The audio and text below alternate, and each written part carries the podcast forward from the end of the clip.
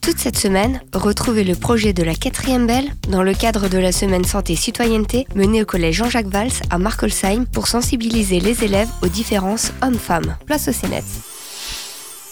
Louise, 15 ans, passionnée de foot, veut s'inscrire au club de son collège. Dans la cour, elle se fait alors approcher par deux garçons. Tenez madame, ma fiche d'inscription pour le club. Nathan, joueur de l'équipe, s'en prend à elle. Tu fais quoi là Bah, je donne ma fiche d'inscription pour le foot.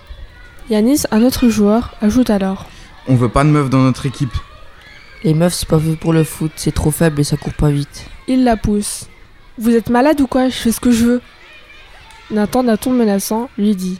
Tu verras, je vais te faire bouffer mes crampons. Donne-moi ça là.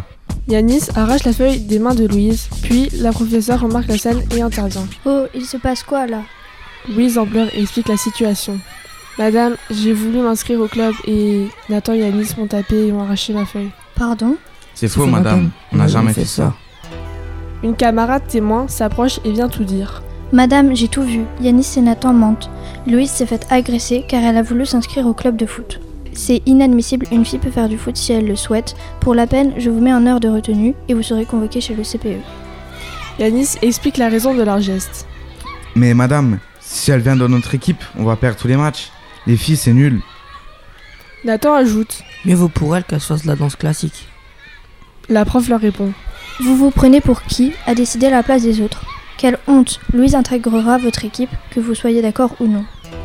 Le CPE convoque les harceleurs et leur donne une sanction.